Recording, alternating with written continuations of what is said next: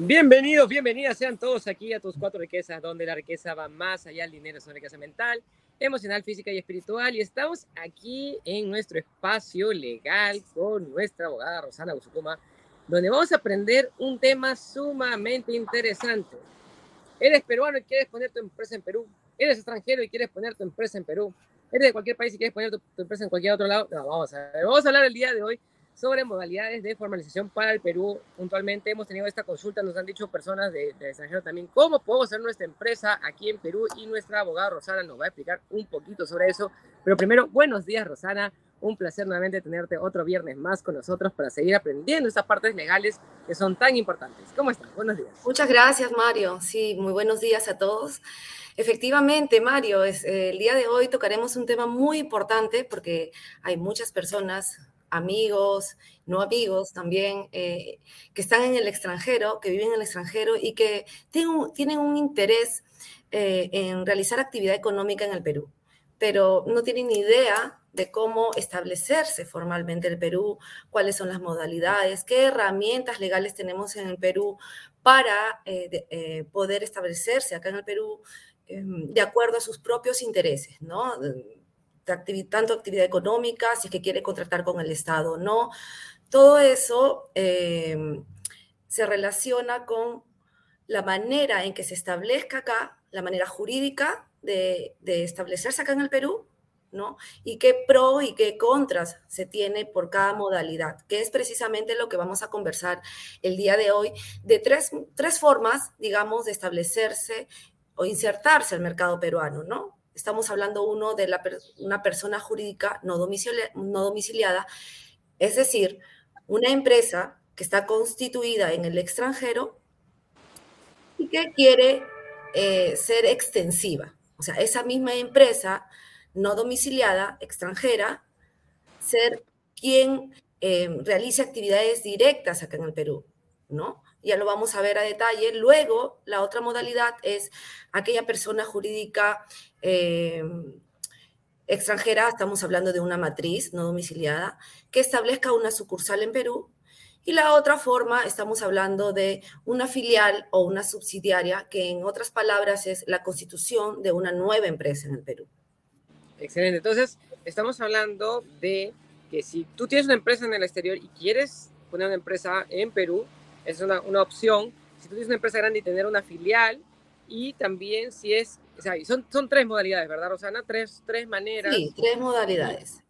Entonces, eso es lo que nos va a profundizar el día de hoy, de hoy, Rosana, cómo teniendo ya una empresa o incluso como siendo persona natural, también se podría, Rosana.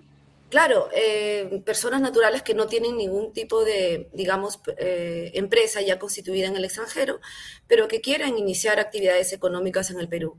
Entonces, de esa manera, la, la única alternativa sería, pues, tener eh, una persona jurídica, o sea, constituir una empresa acá directamente, ¿no? En el Perú.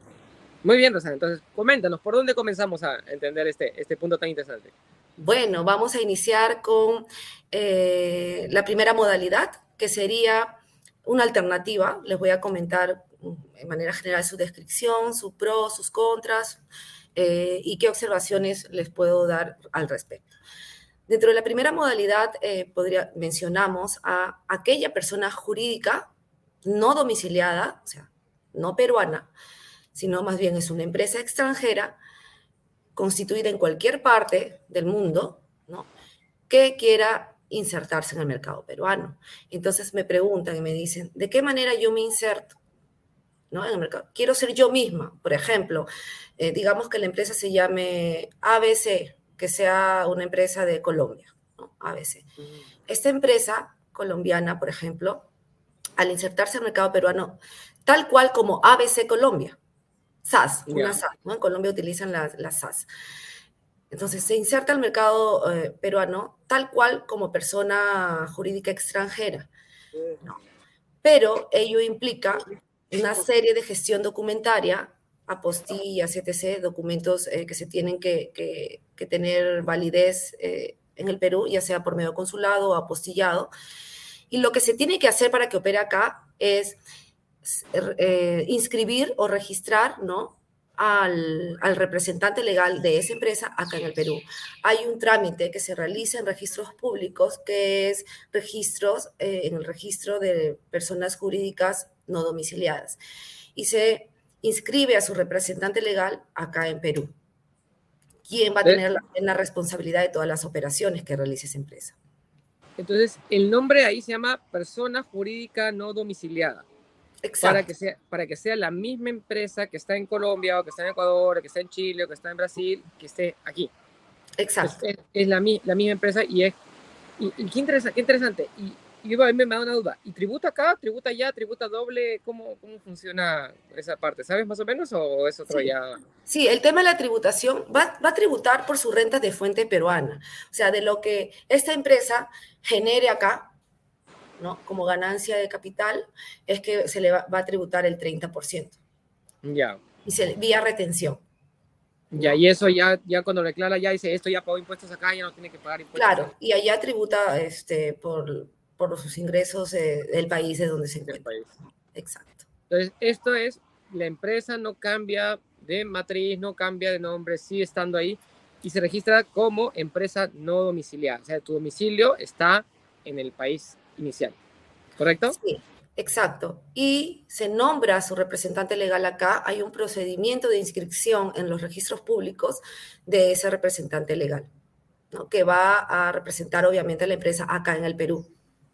Ahora, ¿cuáles serían los pros, ¿no? los, beneficios? Bueno, simplemente eh, que hay una experiencia directa, más que todo para contrataciones con el Estado. Hay una experiencia directa de la empresa extranjera, ¿no? Eh, acá en el Perú para efectos de este, contratar con el Estado como tal, ¿no? Pero también tiene sus contras. Y dentro de sus contras, bueno, cuando el Estado... Em, quiera contratar, o sea, utilizar los contratos internacionales, tiene ciertas condiciones que se debe cumplir, ¿no? Que la ejecución del contrato se efectúe fuera del territorio, por ejemplo, nacional, que el proveedor no se encuentre domiciliado en el país, o sea, sea uno domiciliado, ¿no? No exista proveedor en el mercado nacional, o sea, no exista algún proveedor acá en el Perú que pueda ofrecer los bienes o servicios en las condiciones eh, requeridas, ¿no? Por la entidad estatal. Entonces, cuando no hay ningún tipo de proveedor, puede utilizar los contratos internacionales. De lo contrario, el Estado lo que hace es, pues, este, eh, hacer los procedimientos de, adquisiciones y contrataciones siguiendo los procesos de selección establecidos en la normativa de contrataciones y adquisiciones con el Estado. Como les comenté, la tributación es vía retención del 30%. Y acá, ¿qué observaciones o qué comentarios podría brindarles yo? Eh, en realidad es Mm, que como persona jurídica no domiciliada eh, se va a complicar o se vuelve más compleja, digamos, a nivel de gestión documentaria, ¿no? Y como sabemos, pues acá en el, Perú tenemos un sistema burocrático. Súper, súper, muy bien. Claro, y muchas veces no resulta muy práctico pero igual lo considero como una de las modalidades porque es lo que siempre nos consultan y nos dicen de qué manera. Y a esa persona natural, empresaria, con, o, ya constituida como persona jurídica, se le tiene que dar todos los escenarios para que pueda tomar una buena decisión. Todo va a depender de los objetivos de la propia, de la, de, la propia empresa, ¿no? De la y, acá lo que tú has dicho es una cosa bien importante. uno, de uno de los mayores, pues eso, clientes es el Estado. El Estado es un gran cliente. O sea, una empresa privada realmente contrata con quien quiera.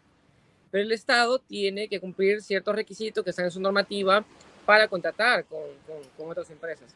Entonces, en mi experiencia, por ejemplo, cuando nosotros queríamos contratar un software, ¿sí? un software de edición de video un software de esto, cuando trabajaba para el Estado, tenía, primero tenía que buscar un proveedor local para que me provea el software. Si el software podría ser provisto por un proveedor local, imagínate, por ponerlo de la manera más simple, el Windows o el Office, que es una cosa que prácticamente utilizamos todos.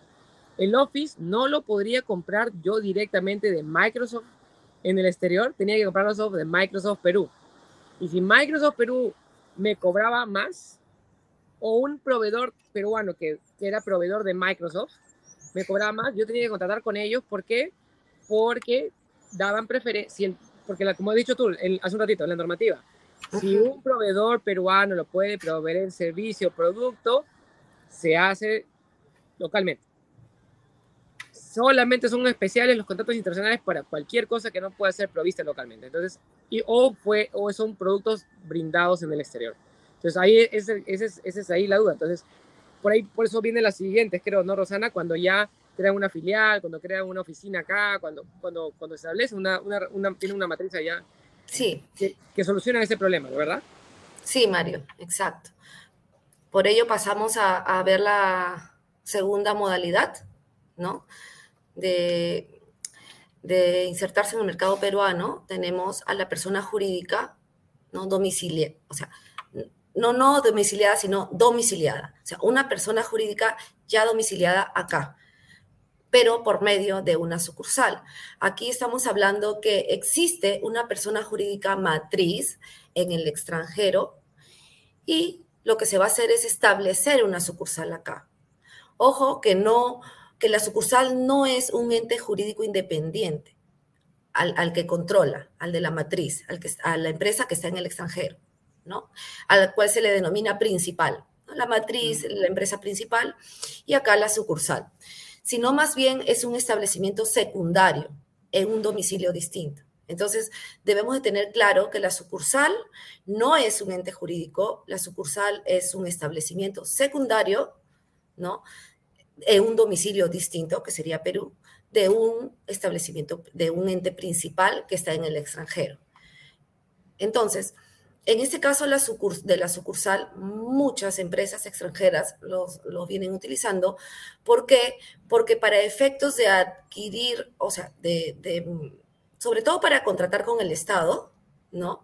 Se valen de la experiencia, ¿no? La, experien el, la experiencia ganada por la empresa matriz en el extranjero, en las contrataciones que haya realizado en el extranjero, en su país como tal, ¿no? Y en estos casos se presentan, por ejemplo, los certificados de acreditación de la matriz para efectos de contrataciones con el Estado peruano. La persona jurídica eh, societaria extranjera no se va a ver afectada por, por su unicidad e integridad, ¿no? por la conformación de determinadas sucursales. ¿ya? Sin embargo, la responsabilidad de los actos y operaciones que realicen las sucursales acá en el Perú van a recaer sobre la matriz. Yeah. ¿no? Igual se nombra un representante legal, igual la sucursal tiene una contabilidad independiente. ¿Cómo tributa la, la, sucursal? Bueno, la sucursal tri tributa acá en el Perú como si fuera una, una persona jurídica constituida acá en el Perú, con el 29.5%, ya que debe de manejar una contabilidad independiente como tal. ¿Y qué comentarios podría brindarles yo en relación a una sucursal? ¿No? En relación a la sucursal, bueno, recomiendo en el sentido de, es recomendado en el sentido de valerse de eh, el expertise, la experiencia de la, de la matriz, ¿no? No existe una dificultad, digamos, administrativa ni tributaria, ¿no? Y es aceptada legalmente eh, por la legislación de contrataciones del Estado. A diferencia de la primera modalidad que, conversamos hace un momento, eh, en este caso no hay ninguna limitación. En la primera modalidad hablamos que existían ciertas condiciones para que el Estado contrate a una persona jurídica extranjera con representación acá en el Perú. Ciertas condiciones para utilizar los contratos internacionales. Sin embargo, en el caso de la sucursal, no, no existe esa limitación y la sucursal participa como eh, una persona jurídica constituida acá en el Perú. Como una empresa peruana, tal cual. Excelente. Sí, Tenemos saludos acá también, Rosana, saludos de Vicen, que nos saluda desde Boston. José Cruz González, creo que está en Las Vegas, José Cruz, si no me equivoco.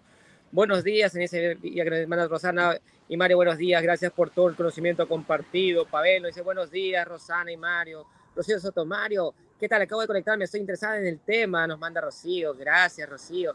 Y, y esto es sumamente interesante. Entonces, una esta sucursal de esta empresa internacional concursa para el Estado tal cual fuera una empresa peruana. Es como una empresa peruana. pero la experiencia. Entonces, ¿qué significa este tema de la experiencia? Cuando tú quieres licitar con el Estado, cuando tú quieres contratar al Estado, por ejemplo, te dicen mínimo tener cinco años de experiencia, mínimo tener 3 millones de dólares en ventas, mínimo tener, no sé, pues un personal de 50 empleados, una planilla de 50 empleados, mínimo tener, no sé, pues una experiencia de trabajo de 20 años. Entonces, esas experiencias, que es parte de, en cierta manera, cuando entras a una licitación, el currículum que tú tienes que presentarle al expediente, que es un expediente gordísimo, y si tú vas licitaciones sobre todo de construcción, cuando haces licitaciones, no sé, pues, de, de, de infraestructura o cosas grandes, te van a pedir, ese tipo de experiencia. Entonces, ¿quién provee esta experiencia? La provee la matriz internacional con su filial en el país. ¿Verdad, Rosana? Entonces, eso, eso, eso es, esa es la ventaja de este, de este tipo de formalización, de crear este tipo de empresa, ¿correcto? Sí, y Mario, no solo cuando hablamos también de contrataciones con el Estado, sino también contrataciones privadas. ¿No? Existen empresas grandes acá en el Perú que tienen eh, sus procedimientos de homologación, por ejemplo, para ser proveedor ya, de, tal empresa y además establecen ciertos términos de referencia para contratar, ¿no? Y entonces también sirve para que esta sucursal pueda este, acreditar todos los requerimientos que se, que se establecen en los términos de referencias de aquellas empresas privadas como tal. Claro, porque, por ejemplo, una, una de las cosas referentes a ese punto, que es para, para, los que hacen marketing digital es un dolor de cabeza, es la tributación. ¿Por qué? Porque, por ejemplo, tú contratas con Facebook y Facebook no te da factura. O sea, no tienes IGB. Y cuando tú vendes, tienes venta con IGB. Entonces, ahí, para tú reconocer el gasto de Facebook con IGB, tú tienes que agregarle un 30 y un 20 o sea, tienes que darle como 50% adicional del gasto en la tributación por doble tributación por ser una cosa internacional. Y entonces, esto que tú nos estás diciendo acá está súper interesante. ¿Por qué? Porque al tener tú una filial, hay empresas que te van a decir, yo para contratar contigo, tú tienes que tener una filial acá para pagarte el IGB, para hacer la renta y para hacer la homologación contable también, que es sumamente importante, para, sobre todo para las empresas grandes. Y acá nos manda, Rocío dice, Sí, son muy restrictivas las consultorías con el Estado. Prácticamente ya están casi copados los proveedores y es muy difícil competir. Acá nos manda Rocío. Y Domingo nos dice buenos días, Mario Rosana. Interesante información que se debe tener en cuenta para contratar con el Estado y cumplir con los tributos. Gracias, Domingo. Gracias, Rocío, por, por compartir. ¿Qué más, Rosana? ¿Qué más, Rosana? ¿Qué más nos tienes de ¿Qué más? la formalización? Eh, tenemos la tercera modalidad, Mario, referida a una subsidiaria, ¿no? Le, llama, le llaman filial o, o, subsidiaria, pero no es otra cosa más que constituir una empresa, empezar de cero, constituir una persona jurídica acá en el Perú bajo las modalidades o las herramientas que se tienen, ¿no? Tenemos la IRL, tenemos las sociedades anónimas cerradas, las sociedades anónimas, tenemos la SRL, entonces, bajo distintas formas mm, legales, se constituye una persona jurídica independiente acá en el Perú. Es decir, un extranjero que tiene operaciones en su país y puede tener operaciones en otros países también, eh, puede tomar la decisión de iniciar operaciones acá en el Perú desde cero con una nueva persona jurídica. Ya, digamos que no quiere contratar con el Estado, su relacionamiento es solamente con privados. E incluso si quiere contratar con el Estado, puede empezar desde cero acá haciendo su experiencia acá en el Perú. Y esta persona jurídica ya puede estar compuesta a nivel accionarial, a nivel accionariado, por la persona jurídica extranjera o por personas naturales extranjeras también, ¿no? Quienes tendrían, digamos, el control de la persona jurídica constituida acá en el Perú. Ya, pero es una persona jurídica, una empresa establecida desde cero en el Perú, es independiente, ¿no? Y bueno, solamente su relación con, con el extranjero sería su relación a nivel eh, económico, ¿no? en un plano económico, en un plano accionarial, en un plano de, de control, de control de la, de la empresa como tal, ¿no? Pudiendo dedicarse, e incluso la persona jurídica constituida acá en el Perú podría dedicarse a un objeto social independiente de la empresa extranjera o el mismo objeto social con, otras aristas, ¿no? Con dependiendo qué, es, qué, qué bienes, qué servicios se van a poner a disposición del mercado peruano. ¿no? Y esta empresa constituida acá en el Perú, obviamente, va a estar sujeta a los derechos y obligaciones, responsabilidades propias de, e independientes ¿no? de la vinculación em, económica que mantenga con el extranjero, con la empresa extranjera. ¿ya? Aquí esta empresa no se va a valer de la experiencia de la matriz, a diferencia de lo que conversamos con la sucursal. No, no va a haber una experiencia ganada, una trayectoria para efectos de contratación con el Estado, pero puede ir generando em, su experiencia acá. ¿Y de qué otra manera? A ver, si empezamos desde cero acá en el Perú, entonces tengo una oportunidad, quizás se me presenta una oportunidad de participar como postor, digamos, en el Estado, pero no tengo la experiencia, ¿no? Pero existen otras formas, digamos, por ejemplo, el consorcio. Entonces, si tengo relaciones con otras empresas constituidas acá en el Perú que tengan una experiencia ya ganada, entonces podemos consorciarnos para poder participar en las contrataciones con el Estado. ¿no? Es una alternativa, en el caso se presente la oportunidad. Esta empresa peruana em, tributa igual, como la sucursal, el 29.5% ¿no? Este, de, su, de su impuesto a la renta como tal. sí, te escucho. fundamentalmente, esta, la, anterior, la filial, era una empresa que la responsabilidad en gran medida venía de la empresa principal, ¿correcto? Entonces, si había algún incumplimiento de contrato, cualquier cosa, se podían ir hasta, hasta, la, hasta, la, hasta la empresa principal, porque era como que una, simplemente un, brazo de esa empresa ubicado acá, pero que, que, que, actuaba como si fuera una empresa peruana, y después, si hubiera utilidades, reporta, regresaba hacia la matriz. En el segundo caso, en ese, perdón, ese, ese fue el segundo caso. El tercer caso que lo está diciendo ahorita Rosana es una empresa completamente nueva, que se puede dedicar al mismo rubro o a otro rubro. Pero el accionista principal o el propietario principal es la empresa extranjera o la persona extranjera que tiene el control sobre la decisión, sobre las acciones, sobre, sobre lo que vaya a hacer esta empresa en el Perú, que es una empresa completamente nueva. No tiene experiencia, no se basa en la experiencia de la matriz, no tiene ningún, este, por decir, vinculación incluso de responsabilidad social, ¿no? O sea, no se puede, o sea, la responsabilidad termina en, en, en la parte accionarial, ¿verdad? Y y puede irse cualquier rubro también, ¿no? O sea, cambiar de rubro incluso. Sí, claro, el objeto social puede ser el mismo o puede ser otro, ¿no?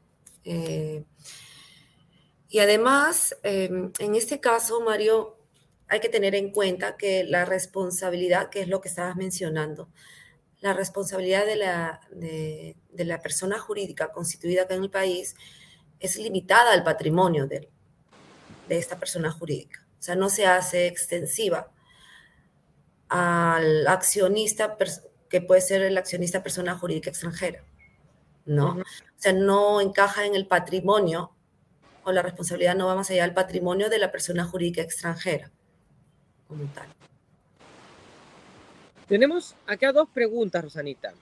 A ver, una es de, de Domingo Rubio que nos dice, Rosana, ¿qué tipo de empresa jurídica recomendarías para exportar e importar bienes, servicios en general con empresas extranjeras?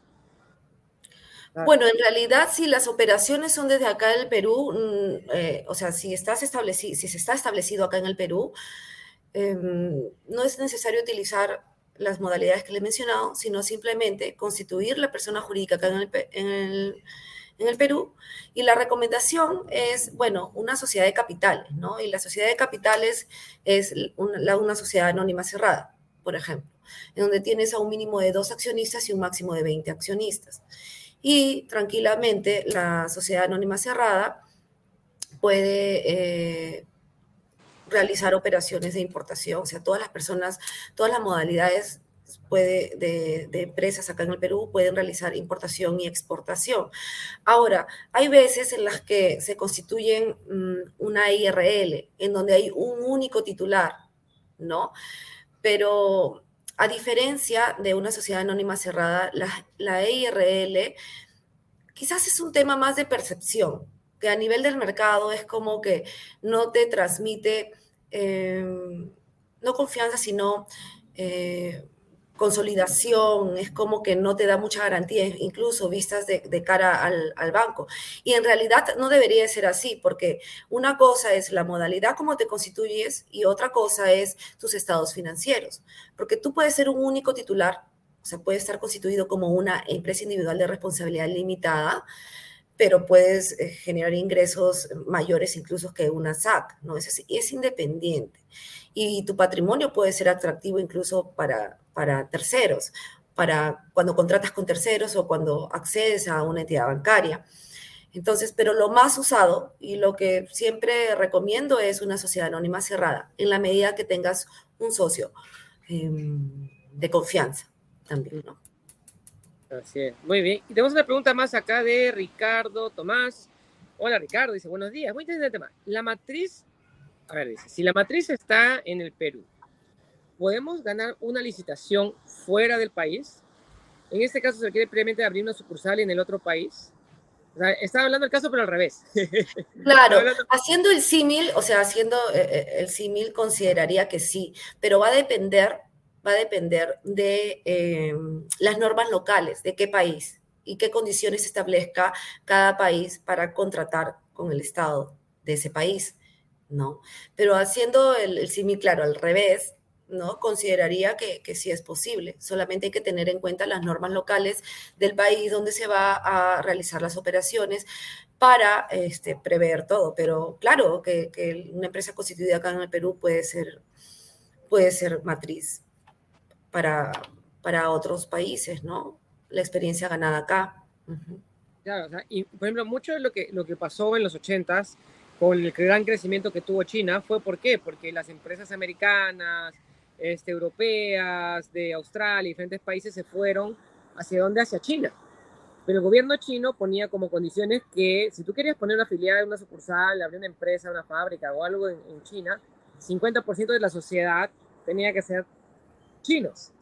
O sea, tienes que tener un socio, un socio local. Entonces, este caso, en Perú no te ponen esas condiciones de tener un socio local, no tienes la condición ni siquiera de que, los, todos los dueños sean, sean peruanos, ¿verdad, Rosana? O sea, puede ser una empresa, puede ser este, personas naturales.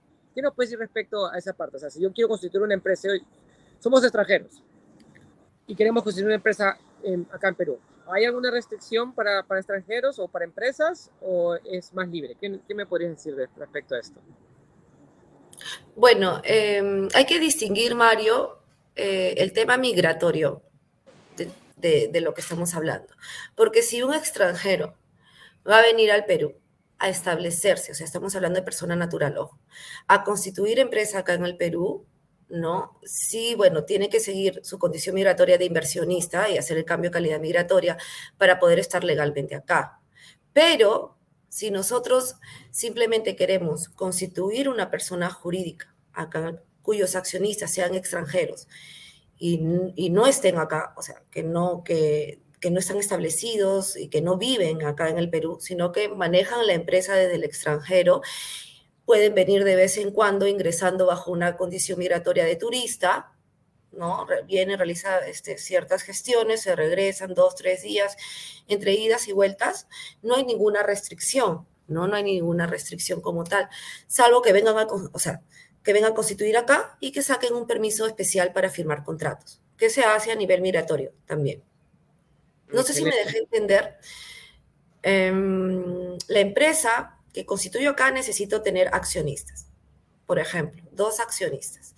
Estos dos accionistas, si son extranjeros, ellos pueden venir al Perú, sacan su permiso, e ingresan como turistas, eh, sacan su permiso para firmar contratos y con ese permiso para firmar contratos se puede eh, firmar en la notaría la escritura pública de constitución de la empresa y sigue su trámite acá y ellos se regresan y pueden controlar a la persona jurídica peruana, la pueden controlar desde afuera, ¿no? Teniendo, obviamente, designando a un gerente general acá un representante legal acá en el Perú que puede encargarse de las operaciones, contratar personal, etc.